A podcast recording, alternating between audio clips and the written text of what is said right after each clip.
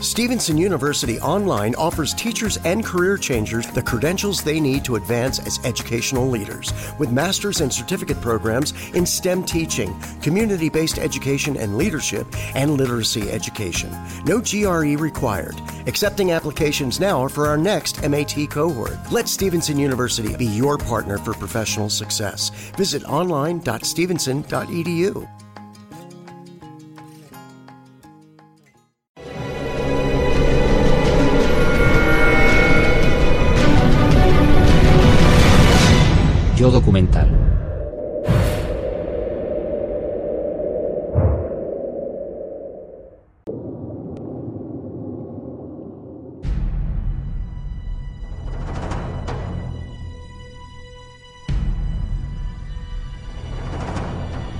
Nueva York en el siglo XXIV.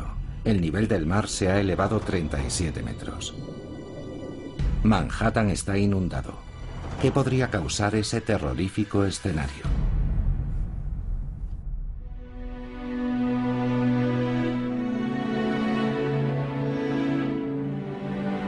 El peligro procede de aquí, la Antártida.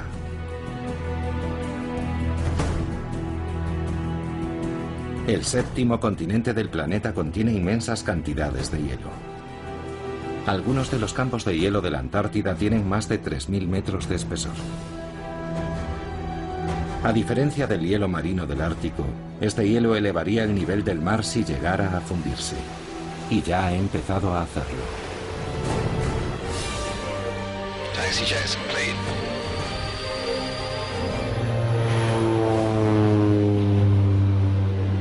Científicos de todo el mundo quieren saber cuánto hielo hay realmente en el continente y cuánto se elevaría el nivel global del mar si todo ese hielo se derritiera.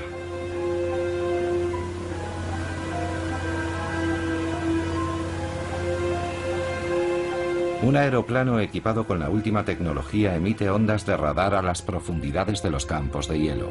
Las ondas rebotan en la base rocosa permitiendo así determinar su profundidad.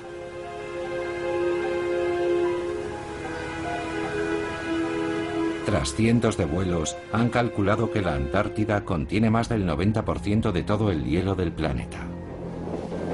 El hielo suficiente junto con el de Groenlandia para hacer que el nivel global del mar se eleve unos impresionantes 70 metros. Este es el aspecto que tendría Norteamérica si todo el hielo del planeta se derritiera. Y esto es Europa. El famoso puente de la Torre de Londres se convertiría en un solemne monumento en medio del mar. Berlín, la capital alemana, quedaría inundada, al igual que París en el norte de Francia. ¿Pero es realmente posible ese escenario? ¿La subida del nivel global del mar es un mito o es una realidad? El profesor Peter Ward es paleontólogo y astrobiólogo. Ha escrito mucho acerca de la historia de la vida en la Tierra. Ward se ha embarcado en un viaje de investigación.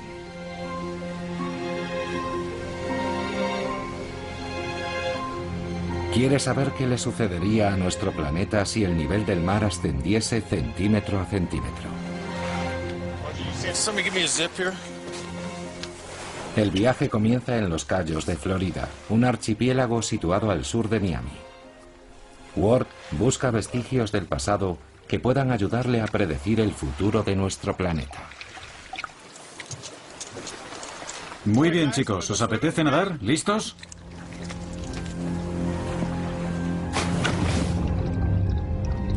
A pocos centímetros de la superficie del mar encuentra bancos de coral. Llevan aquí más de 4.000 años.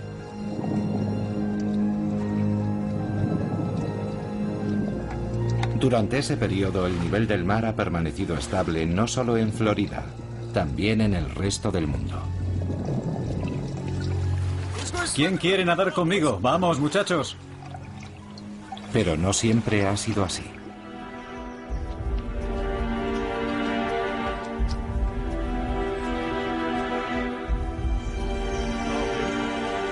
A un centenar de metros de la orilla, Peter visita una cantera abandonada que revela sorprendentes evidencias del pasado.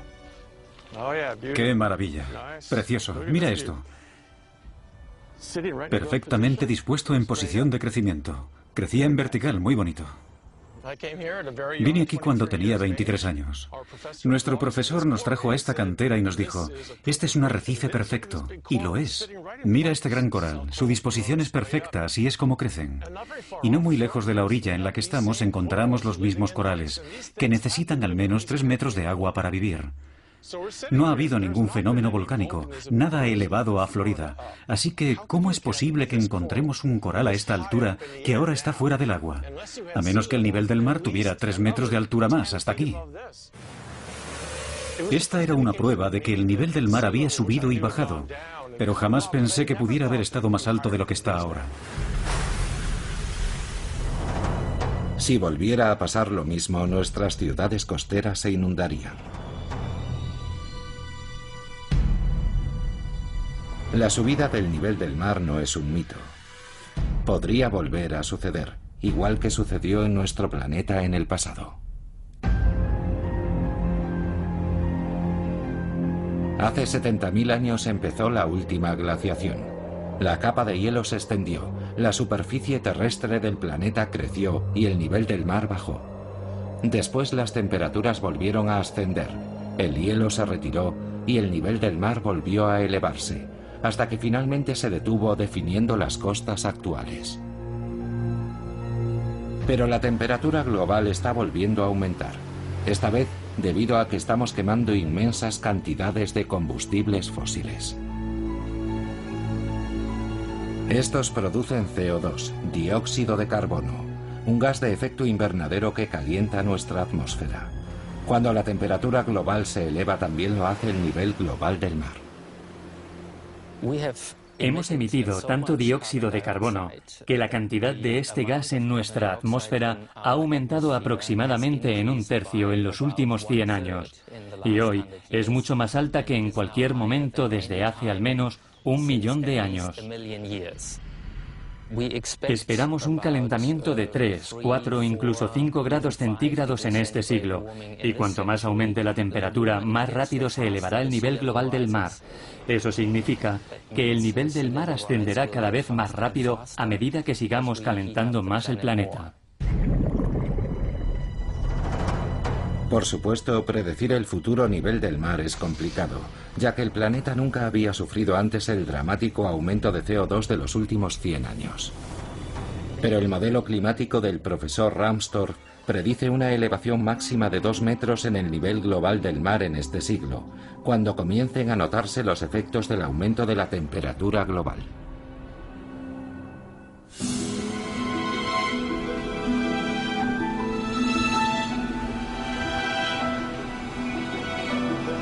Una de las ciudades que se enfrentaría a las inundaciones en este siglo es Miami, en el sur de Florida. Está edificada a pocos centímetros sobre el nivel del mar y prácticamente carece de defensas ante el aumento de ese nivel. Si el nivel del mar subiera 30 centímetros, estas playas quedarían inundadas regularmente durante la marea alta. Si subiera 60 centímetros, muchas carreteras quedarían inundadas.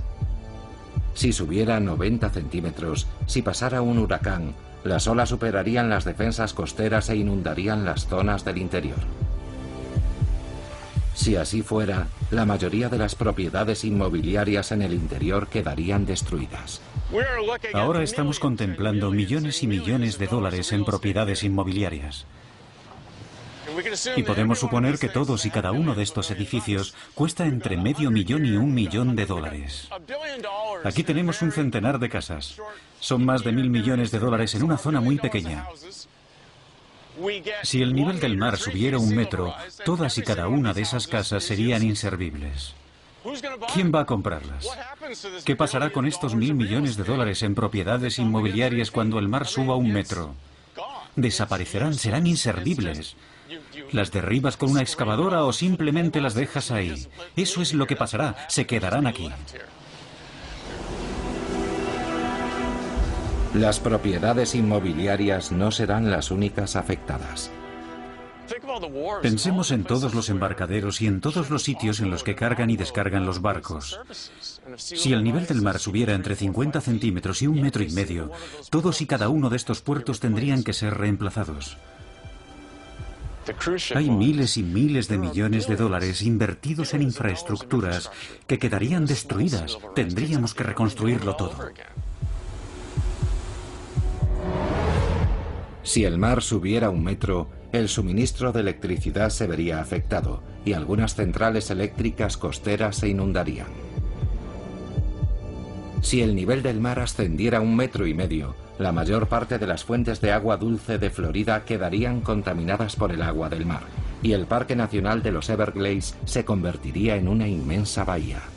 Si el nivel subiera dos metros, millones de personas tendrían que hacer las maletas y dejar el estado. ¿Qué le pasaría entonces a Florida? En el año 2100, el nivel del mar se habrá elevado entre un metro y un metro y medio. De forma que esta marea, que no es marea alta, llegará aproximadamente hasta aquí. Es imposible frenar el avance del mar. El condado de Miami-Dade se verá drásticamente reducido.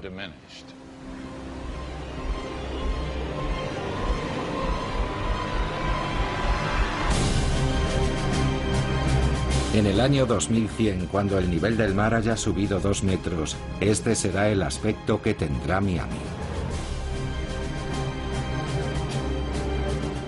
Es imposible prepararse para esto.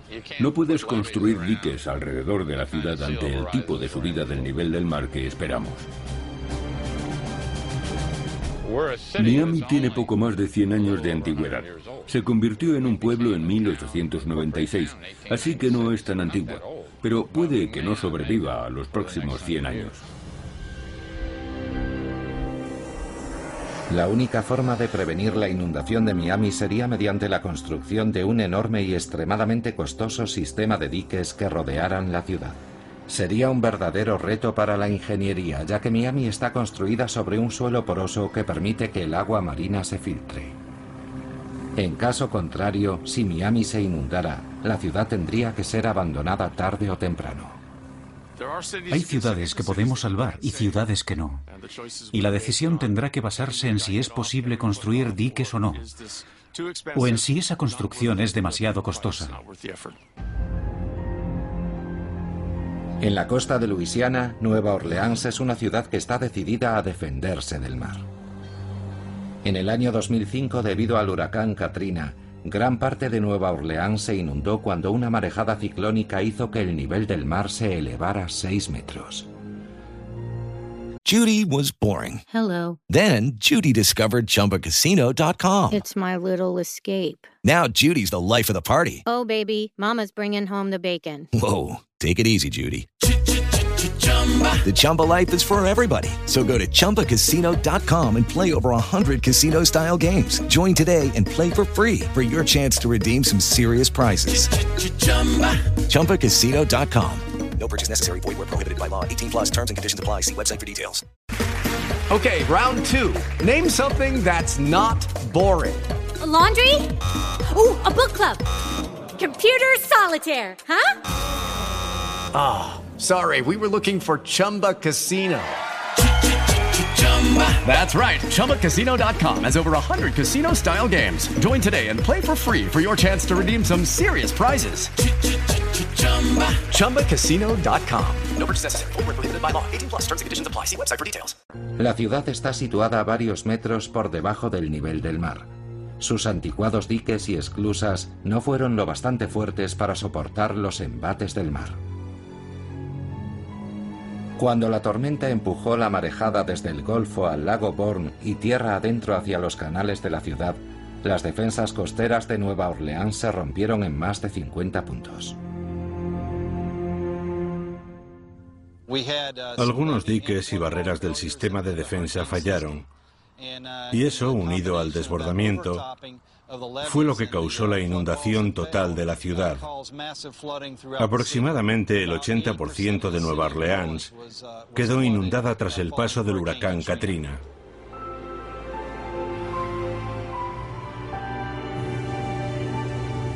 Pasaron semanas antes de que la inundación fuera controlada y los vecinos pudieran comenzar a volver.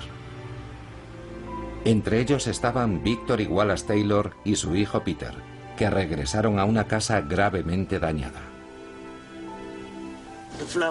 La inundación fue terrible. No nos permitían venir a ver nuestra casa. Me partió el corazón porque me dan miedo las inundaciones. Me asusta que vuelva a pasar. No sé qué hacer, porque creo que esta vez me aterraría. No lo sé. Es un trago muy amargo.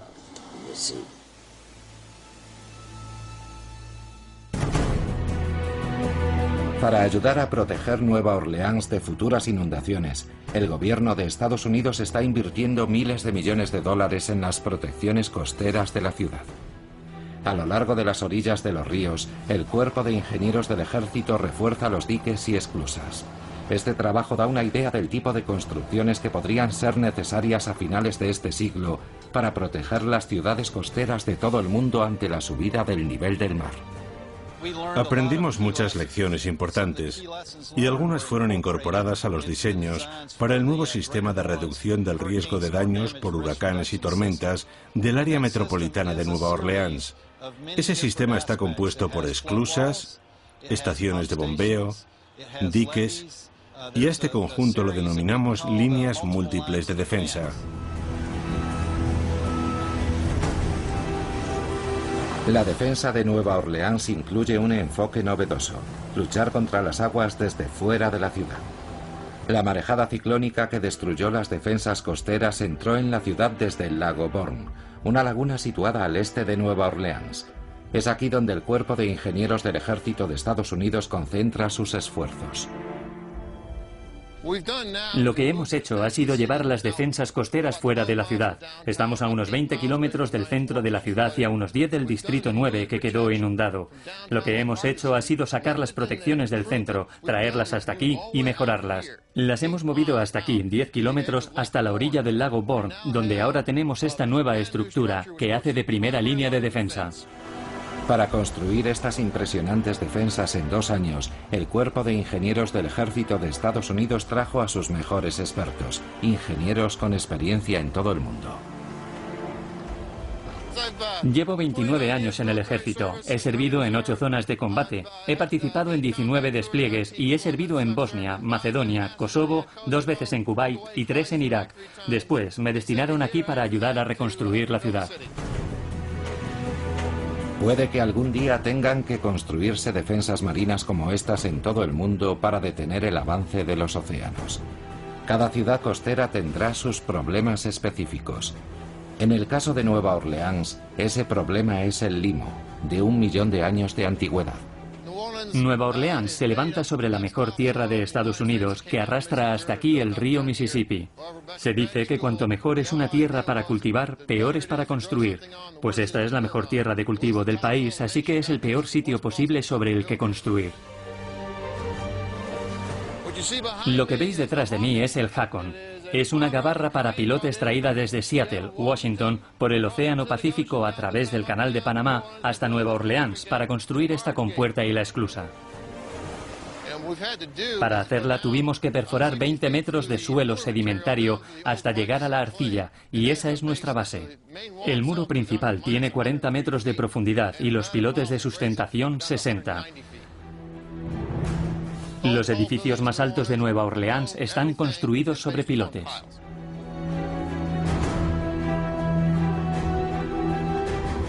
Además de contener al mar, el nuevo dique marino debe permitir el paso de los barcos. Para ello se colocaron diques secos en el lugar para construir una plataforma especial y con puertas sectoriales. Se vierte el hormigón, se inundan los diques y por último se instalan las compuertas.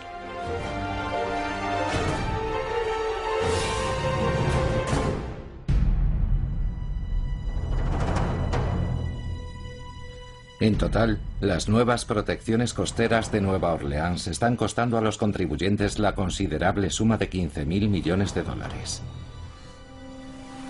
Pero solo están diseñadas para las marejadas ciclónicas considerando el nivel del mar actual. Si el nivel del mar se elevara dos metros, cualquier marejada se elevaría a la misma altura, y las defensas marinas de la ciudad tendrían que reforzarse a un coste aún mayor.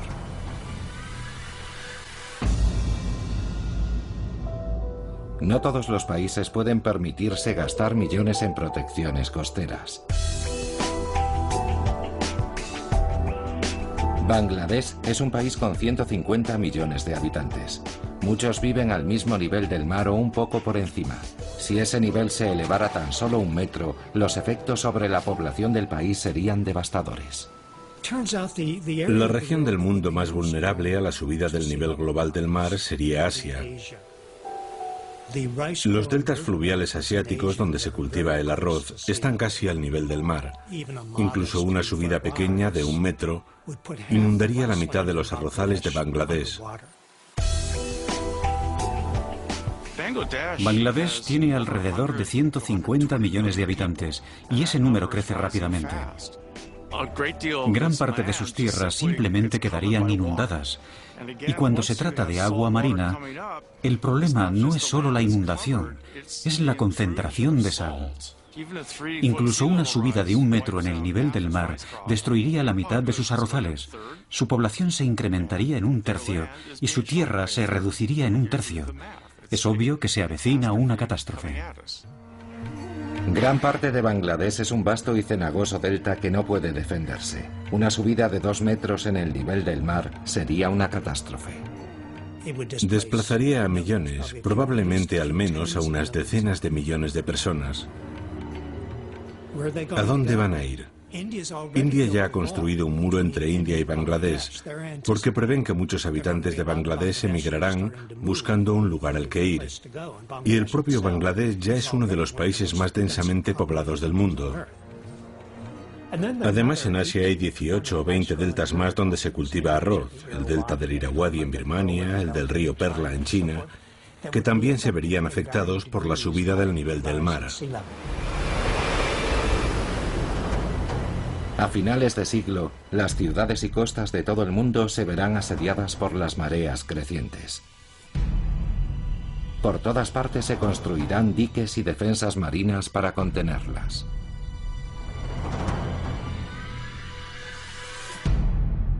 Pero la subida del nivel del mar no se detendrá en dos metros. En el próximo siglo el nivel del mar probablemente ascenderá a un ritmo más rápido. A medida que el deshielo de Groenlandia y la Antártida se aceleren, las ciudades más expuestas no tendrán tiempo para construir nuevas defensas contra el mar. En el pasado del planeta, en el periodo de la última glaciación, podemos encontrar pistas sobre la velocidad de la futura subida del nivel del mar. A medida que ascendía la temperatura, la cubierta de hielo del planeta se fundía en el mar. El nivel subió primero lentamente, después a gran velocidad, unos 120 metros, hasta detenerse en el nivel actual. La pregunta es, ¿a qué velocidad sucedió? La respuesta podría ayudarnos a predecir la velocidad a la que subirá el nivel de los océanos en el próximo siglo y de cuánto tiempo disponemos para defender nuestras costas.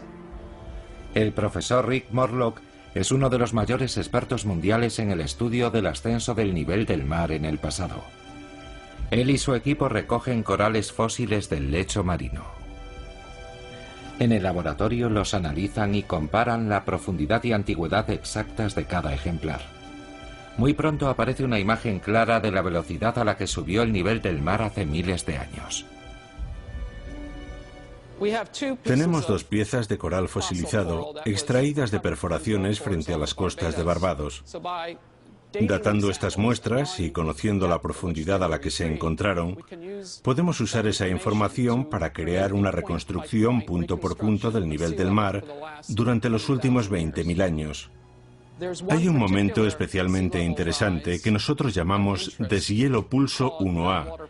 Creemos que durante ese periodo de tiempo, el nivel del mar subió 20 metros en 500 años, o aproximadamente entre 4 y 5 metros cada 100 años. Si volviera a pasar lo mismo, eso implicaría 5 metros de subida adicional en el nivel del mar durante el próximo siglo. Tenemos que modificar nuestras previsiones y considerar subidas aún más rápidas. Si no controlamos nuestras emisiones, el ritmo de subida del nivel del mar seguirá acelerándose. Así, en el próximo siglo, no solo tendremos el metro y medio o dos metros de subida adicional que tuvimos en el siglo pasado, eso va a pasar, será mayor. De forma que ahora calculamos para el 2200 5 metros de subida adicional, probablemente 6. En el año 2100, las ciudades sabrán que están condenadas, al menos las ciudades costeras. Si la subida de los océanos se acelera, las ciudades más expuestas del planeta no tendrán tiempo para construir las defensas costeras adecuadas. Si el nivel del mar subiera 5 metros por siglo, el mar cubriría Nueva Orleans y después Miami.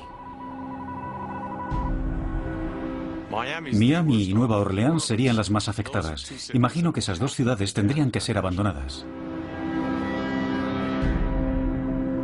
Mientras que el mar cubriría por completo el sur de Florida, otras regiones costeras lucharían por contener las mareas. Entre ellas, el área de la Bahía de San Francisco y sus 7 millones y medio de habitantes. El área de la bahía de San Francisco es especialmente vulnerable al aumento en el nivel del mar. Lucky Land Casino asking people what's the weirdest place you've gotten lucky? Lucky? In line at the deli, I guess. Aha, in my dentist's office. More than once, actually. Do I have to say? Yes, you do. In the car before my kids' PTA meeting. Really? Yes. Excuse me, what's the weirdest place you've gotten lucky? I never win and tell. Well, there you have it. You can get lucky anywhere playing at LuckyLandSlots.com. Play for free right now. Are you feeling lucky? No purchase necessary. Void where prohibited by law. 18 plus. Terms and conditions apply. See website for details. Judy was boring. Hello. Then Judy discovered ChumbaCasino.com. It's my little escape. Now Judy's the life of the party. Oh, baby, Mama's bringing home the bacon. Whoa, take it easy, Judy. The Chumba life is for everybody. So go to ChumbaCasino.com and play over 100 casino-style games. Join today and play for free for your chance to redeem some serious prizes.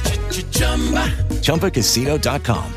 No purchase necessary. Void where prohibited by law. 18 plus terms and conditions apply. See website for details. Debido a su historia, aunque su bahía es muy grande, es poco profunda. Dos tercios de la bahía tienen menos de 4 metros de profundidad, de forma que hay mucho terreno ganado al mar. Ahora nos encontramos sobre él. Y todo el centro de San Francisco, el distrito financiero, está construido sobre ese terreno ganado al mar. Ya hemos visto una subida en el nivel del mar de dos metros en la bahía durante el pasado siglo. Lo sabemos porque el mareómetro más antiguo de América se encuentra en el Golden Gate. Así que tenemos datos de 154 años. Solo ahora estamos empezando a comprender que con la aceleración de la subida del nivel del mar tenemos que preparar un nuevo plan para enfrentarnos a ello en el área de la bahía.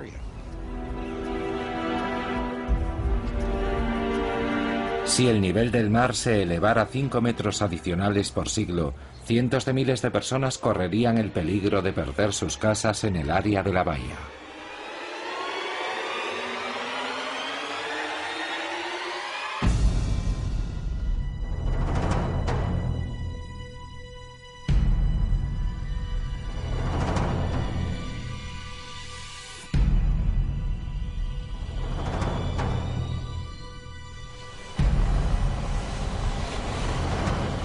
Para proteger la bahía de San Francisco tendrían que construirse diques a una escala masiva. El lado bueno es que su construcción creará muchos empleos.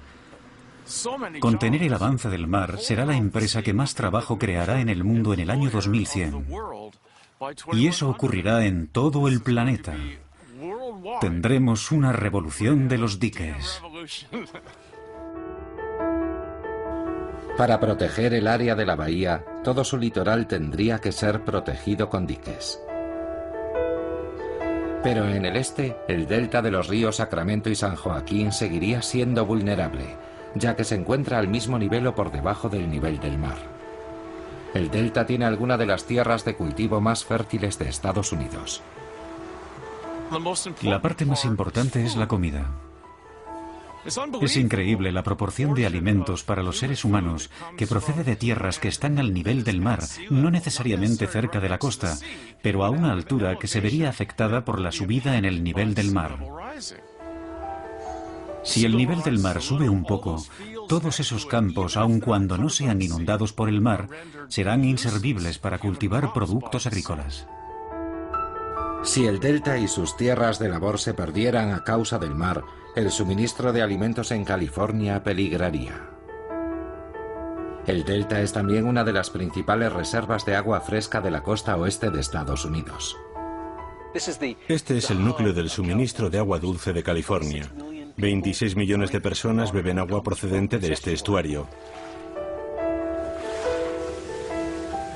Es un número enorme.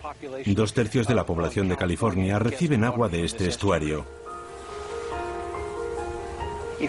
Si el nivel del mar se elevara tan solo 30 centímetros, lo cual para nosotros como geólogos no es mucho, en ese caso nuestros trabajos demuestran que todo este extremo del delta se salinizaría, incluso aunque los diques resistieran, aunque no cedieran.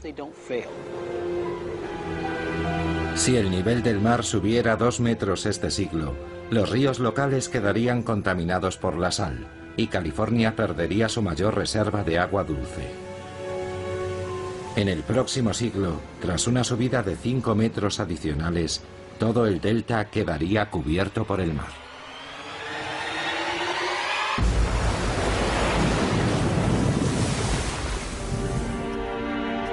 Pero debe existir alguna manera de defender tanto al delta como a la bahía de San Francisco. San Francisco está entre las más fáciles de salvar. La solución más radical sería levantar un dique gigante en mitad de la bahía bajo el puente Golden Gate. Aquí, en el lado del océano, el mar tiene 40 metros de profundidad. Construir un dique resultaría controvertido y convertiría la bahía en un lago de agua dulce pero en un momento de intenso ascenso del nivel del mar, este debería considerarse el mal menor.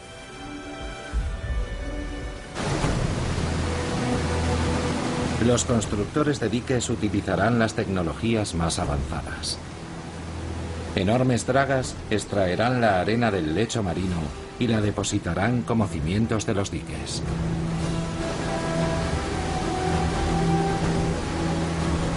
La suave rampa del dique asegura la máxima estabilidad contra los terremotos y amortigua fácilmente la fuerza del oleaje oceánico.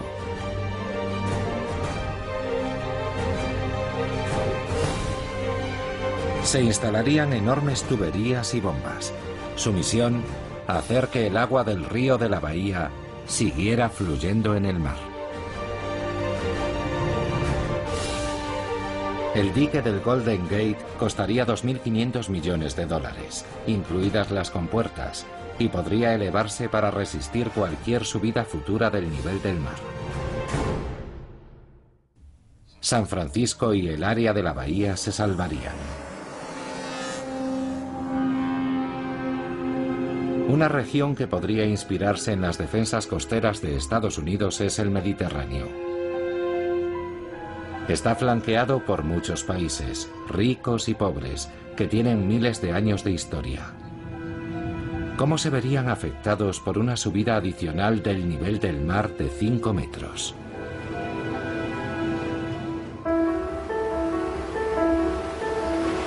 España, por ejemplo, con sus populares playas de arena.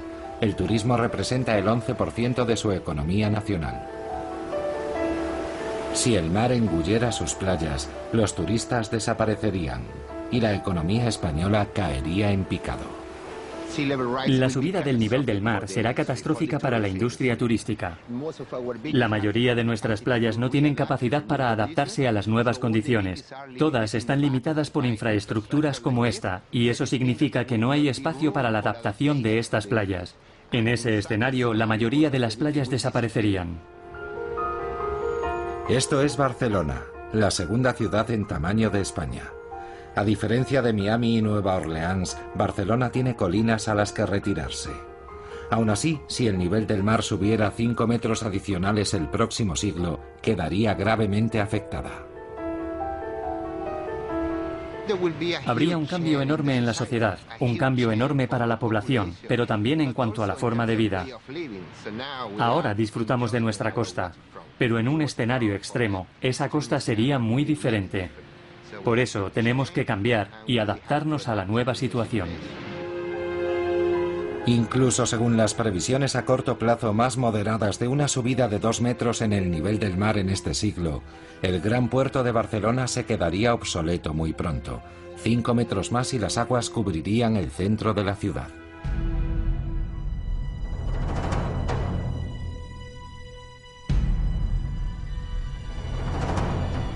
Es una de las numerosas ciudades de las costas del Mediterráneo que sufrirían a lo largo de los próximos siglos. Pero el Mediterráneo tiene un rasgo único, un estrechamiento en su entrada.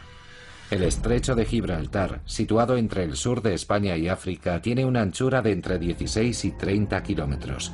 Tal vez un dique podría mantener separadas del Mediterráneo las aguas del Atlántico. De hecho, existe un plan desde la Segunda Guerra Mundial para construir un dique entre el Peñón de Gibraltar y Marruecos, en el lado africano. Un dique lo bastante grande para que la subida del nivel del mar no afecte al Mediterráneo. La construcción de un dique tiene un gran inconveniente. Cada año el nivel del Mediterráneo disminuye medio metro a causa de la evaporación, algo que se compensa por la entrada de agua del Atlántico.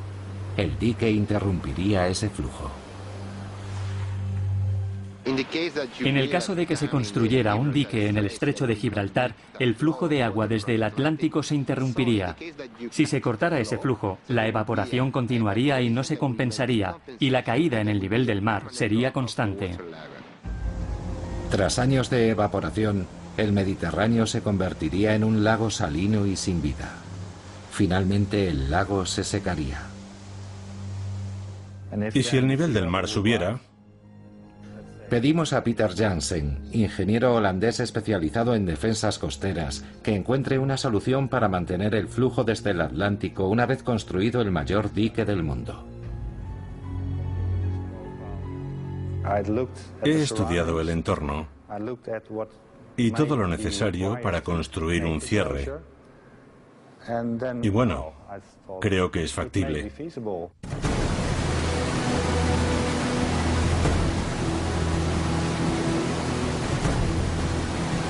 La primera solución de Peter Jansen es utilizar las mismas técnicas de construcción que en el Golden Gate. El dique tendría 30 kilómetros de longitud y se elevaría 400 metros sobre el lecho marino, la misma altura que el rascacielos Empire State. La segunda solución de Jansen es mantener el flujo natural de entrada y salida del agua del estrecho de Gibraltar. Así enormes cantidades de agua fluirían desde el Atlántico al Mediterráneo. A una profundidad mucho menor, parte de las aguas más salinas se bombearían fuera. Así el nivel de salinidad y el nivel del agua del Mediterráneo se mantendrían estables. El mayor dique del mundo costaría 275 mil millones de dólares, incluidas las esclusas, las bombas y los generadores. El coste total, considerando el posible impacto en todas las ciudades del Mediterráneo, parece aceptable. Podría ser la solución. El dique de Gibraltar sería la mayor estructura del mundo construida por el hombre, empleando roca suficiente para construir mil grandes pirámides. Aunque la presa interrumpiría la migración de la vida marina entre el Mediterráneo y el Atlántico, también salvaría todo el litoral mediterráneo de su desaparición. Tecnológicamente es posible. La antigua cuna de las civilizaciones se convertiría en el centro de la civilización. Estas ciudades costeras nunca se verían afectadas por la subida del nivel del mar.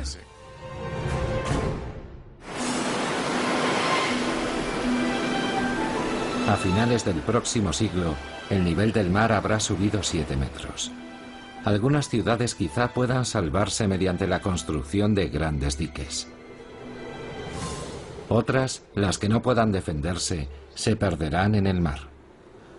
Los países más desprotegidos y demasiado pobres para construir defensas quedarán inundados. En todo el mundo habrá centenares de millones de desplazados.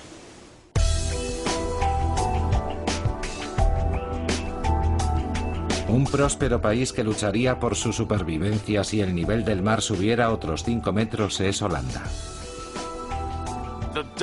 Holanda es uno de los países más amenazados, debido a que gran parte de su territorio está situado bajo el nivel del mar.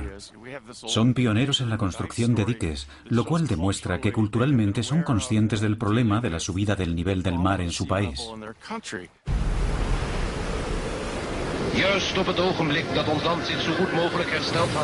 Los holandeses aprendieron la lección cuando una gran tormenta destruyó sus defensas costeras en 1953.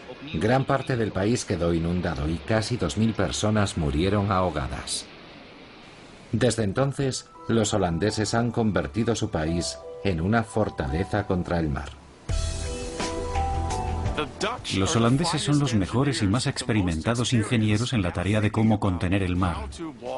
No se trata de la vieja idea de un muro, de un dique, en la que solemos pensar. Se trata de algo mucho más inteligente.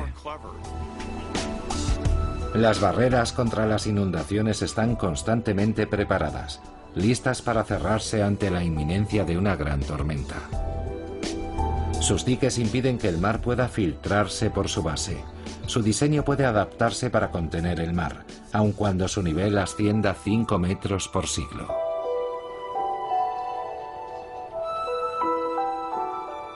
Pero puede que simplemente no quede suficiente tiempo para construir esos grandes diques por doquier. Es probable que en el siglo XXIII los casquetes de hielo se derritan a una velocidad aún mayor que en el pasado y que nuestros océanos asciendan a una velocidad cada vez más rápida. La causa es el insaciable apetito de energía barata de la creciente población mundial. El problema una vez más es el número de personas. Cada nueva persona querrá vivienda y evidentemente necesitará comida y transporte. Digamos que todos nosotros reducimos nuestras emisiones, recortamos en un tercio todo nuestro consumo y que después la población aumenta en un tercio. Todas esas nuevas personas elevarían el consumo hasta las cifras que previamente habíamos reducido. Algunos científicos expertos creen que nuestros niveles de CO2 podrían cuadruplicarse en los próximos siglos. Eso significaría alcanzar los niveles de CO2 que tuvimos por última vez hace 50 millones de años, cuando no había hielo en el planeta y cuando el nivel del agua de los océanos era 70 metros más alto que el actual. En el peor de los casos, si somos lo bastante locos como para quemar todos los combustibles fósiles, de forma que el CO2 supere las mil partes por millón, entonces, sin lugar a dudas, derretiremos todo el hielo del planeta, lo que significaría una subida de 75 metros en el nivel del mar. No tardaría miles de años. La fuerza del ser humano es tan grande que, en mi opinión, esto sucedería en un plazo de unos pocos siglos. Este es el peor de los escenarios. El nivel de CO2 se triplica, la temperatura global se dispara y el deshielo de la Antártida se acelera. Las costas de todo el mundo se erosionan a medida que el nivel del mar asciende 15 metros adicionales a finales del siglo XXIII. Una ciudad rica que tendría que luchar para defenderse es Londres, la metrópolis más grande de Europa Occidental. El Támesis, su río principal, tiene mareas y el nivel de sus aguas varía hasta en 7 metros. La barrera del Támesis protege la ciudad de las marejadas. Cuando una marea es excepcionalmente alta, la barrera cierra sus compuertas y el centro de Londres queda protegido. Si el nivel del mar subiera dos metros, la barrera tendría que ser sustituida río arriba por un enorme dique marino. Pero si subiera 15 metros por siglo, sencillamente no habría tiempo para construir las defensas costeras necesarias. Sería una situación catastrófica. Significaría simplemente que no se podría vivir en las zonas costeras, porque el nivel del mar cambiaría constantemente. Así que ese es un camino que no nos gustaría recorrer.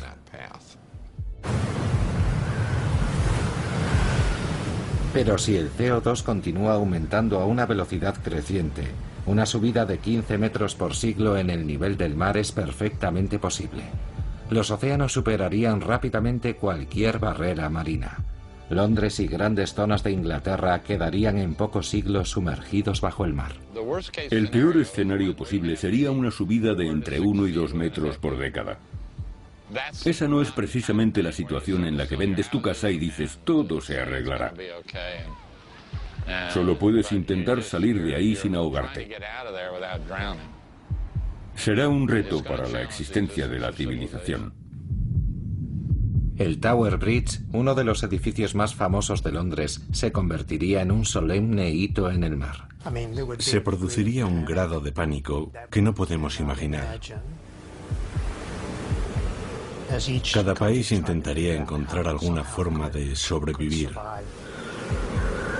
Los océanos desbordarían los diques obsoletos o simplemente se abrirían camino allí donde no hubiera tiempo o dinero para reforzar los muros marinos. Los mares cubrirían rápidamente grandes zonas de Europa continental.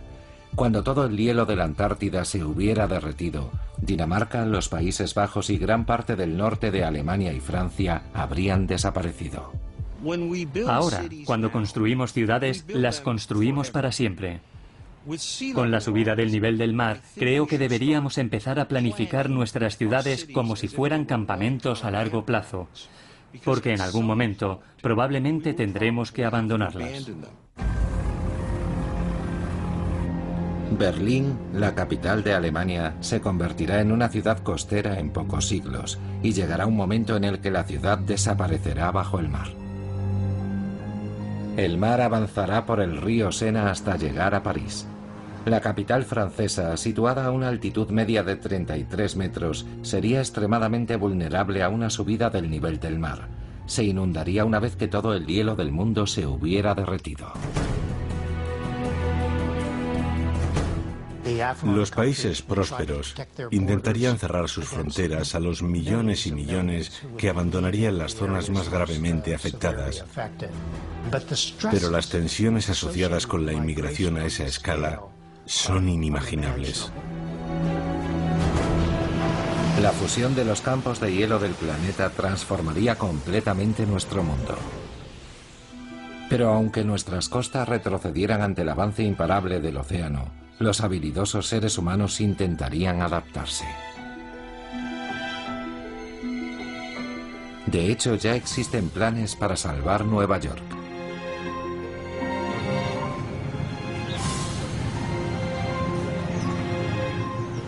La isla de Manhattan está flanqueada por dos ríos con fuertes mareas. Toda la ciudad está directamente expuesta al Atlántico Norte, por lo que es extremadamente vulnerable ante la subida del mar.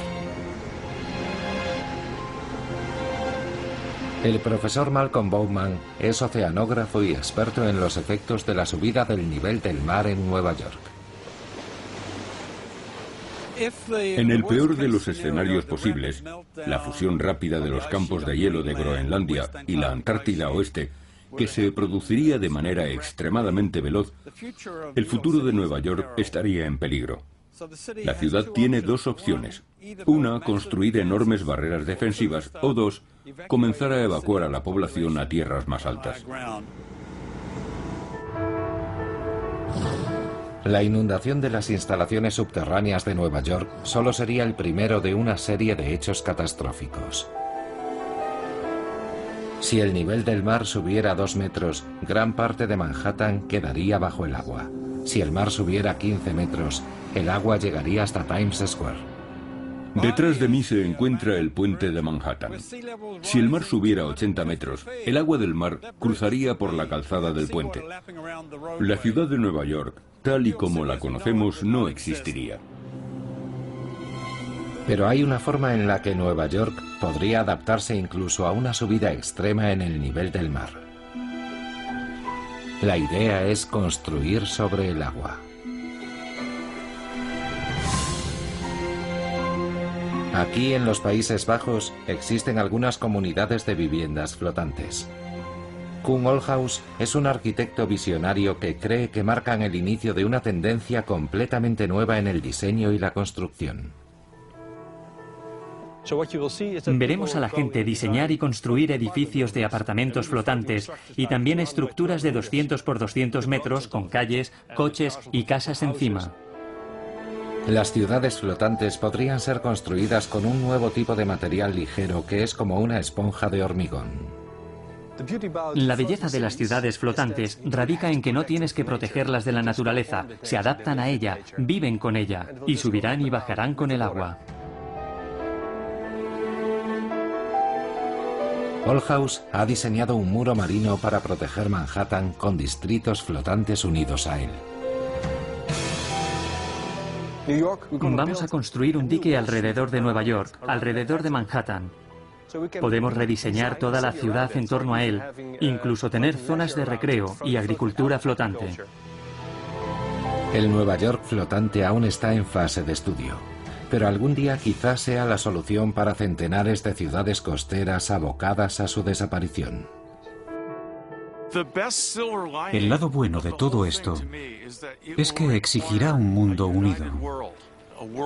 Una guerra mundial contra el nivel del mar obligará a los estados de todo el mundo a actuar unidos.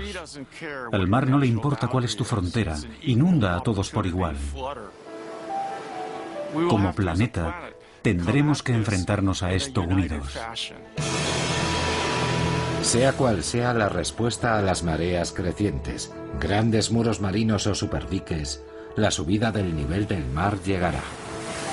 La cuestión no es si será así, sino cuánto y a qué velocidad subirán nuestros océanos. Todo depende de la cantidad de CO2 que emitamos. La Tierra bajo el agua. Los humanos necesitarán de todo su ingenio para enfrentarse al reto más importante del mundo hasta la fecha.